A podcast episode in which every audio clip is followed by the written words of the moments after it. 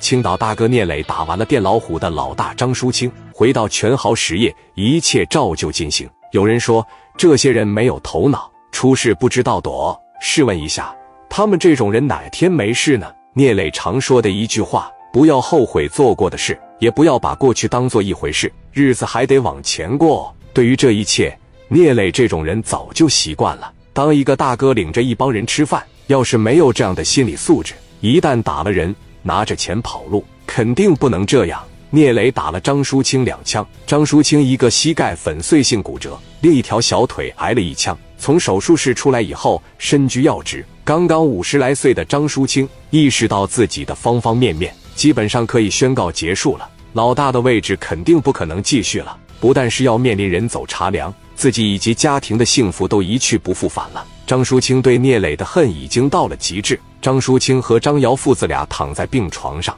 眼睛盯着天花板。张淑清的媳妇看着这父子俩，一家三口唉声叹气。张淑清开口了：“把电话拿过来。”媳妇把电话递了过来。张淑清把电话打给了巡抚六扇门的老大王永利了。“哥，我是张淑清啊。”王永利问：“淑清啊，怎么了？”张淑清说道：“方便的话，我跟你说个事。”你说怎么了？张淑清说：“在咱们青岛啊，有一伙长期盘踞在市南区和四方区的社会毒瘤。”非常嚣张跋扈，王永利说道：“哦，这事你应该报知府六扇门啊。”张淑清说：“据我所了解，知府六扇门跟他们关系不错啊。蔡正龙也是这伙人赖以生存的保护伞，我这奈何不了他，所以说我才打电话找的你呢。”王永利问：“打电话找我？那你希望我怎么做呀？”张淑清说：“我希望你能把这伙人绳之以法，将他们法办。他们把我和儿子打成了残废。”我要实名举报，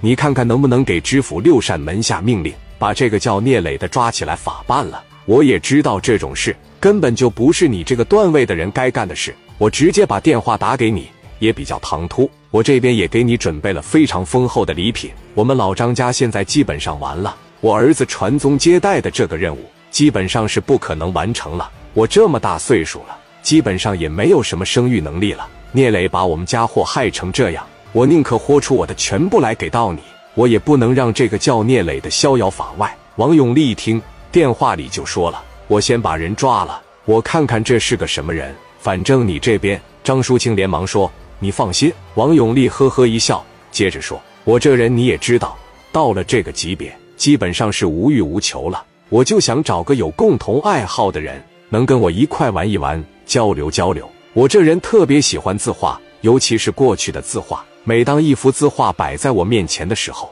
就仿佛看到了当时的社会，特别有文化底蕴。张淑清一听，说：“你放心，我这边这两天就淘一淘，有了就提供给您，您欣赏欣赏。您要是喜欢，就留下。”王永利听了，发出感慨道：“哎呀，你说你呀，在电力系统干了一辈子，落个这样的下场，也是他妈够惨。就这样吧，我现在就打电话。”张淑清挂了电话以后。把电话打给了电话号码中写着“副手”两个字的宋心凌，实际上是他的红颜知己。赶紧满青岛给我淘一淘，上博物馆也好，通过黑市也好，赶紧给我买一幅古代的字画，一定要真品，赝品不行，而且必须得是大价钱的。